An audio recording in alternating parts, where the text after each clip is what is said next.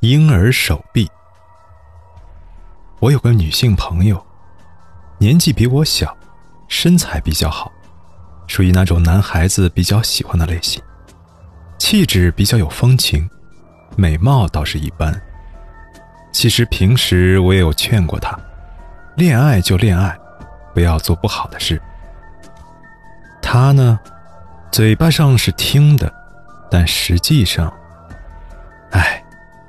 别人的私事，我也不会去说三道四，一般都点到为止。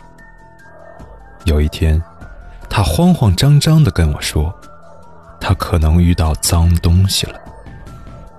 我说怎么回事啊？他说，晚上睡觉的时候，在被窝里翻身，突然。捏到一段冰凉的小孩手臂，准确的说，是婴儿手臂。我猜到是怎么回事了，但是没说出来。果然，他泣不成声，说是不小心怀上的，然后不想要，堕胎了，还不止一个。